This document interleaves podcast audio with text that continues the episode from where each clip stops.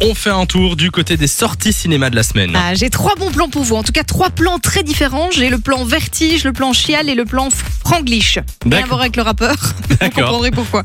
Le plan Vertige, alors là pour le coup, mais on va prendre un petit peu de hauteur, hein, c'est un film d'animation qui s'appelle Le Sommet des Dieux et on part sur l'ascension de l'Everest. Le sommet de l'Everest a été atteint en 1953. Mais c'était pas la première tentative. Ça fait 70 ans qu'on me cherche. Si Mallory a atteint le sommet, ça peut changer l'histoire de l'alpinisme. Le premier homme sur l'Everest.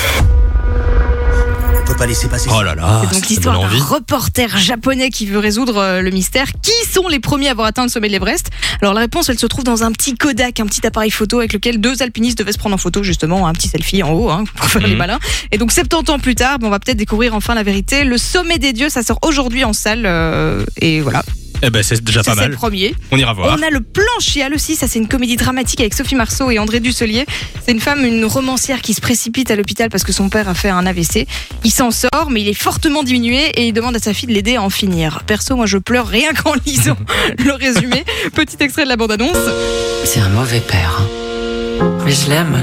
J'aurais adoré l'avoir comme ami. Alors aide-le. Comme une amie. Oh, déjà là, t'es- Eh ben, Je il repleure. y a de la tension. Non, ça s'appelle Tout s'est bien passé. Ça a l'air euh, alors assez dur, mais surtout ultra touchant. Et il sort au cinéma aujourd'hui aussi. Il nous reste notre plan franglish. Rien à voir avec le rappeur, comme je l'ai dit. C'est juste un vrai mix d'anglais et de français, ou plutôt d'américain et de français, puisque c'est l'histoire d'un d'un foreur de pétrole qui vient d'Oklahoma, joué par Matt Damon.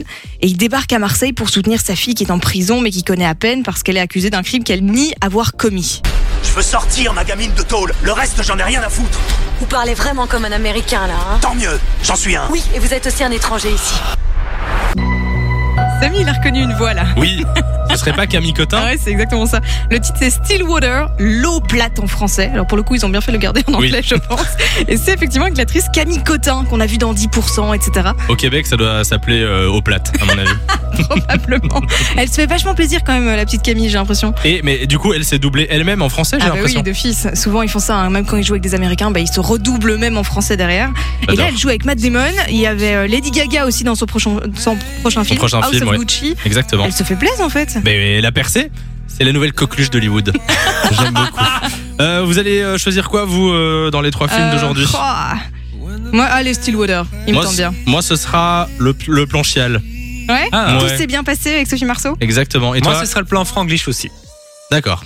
Eh bien, je vous laisse aller au cinéma sans Il va moi. pleurer tout seul, le pauvre.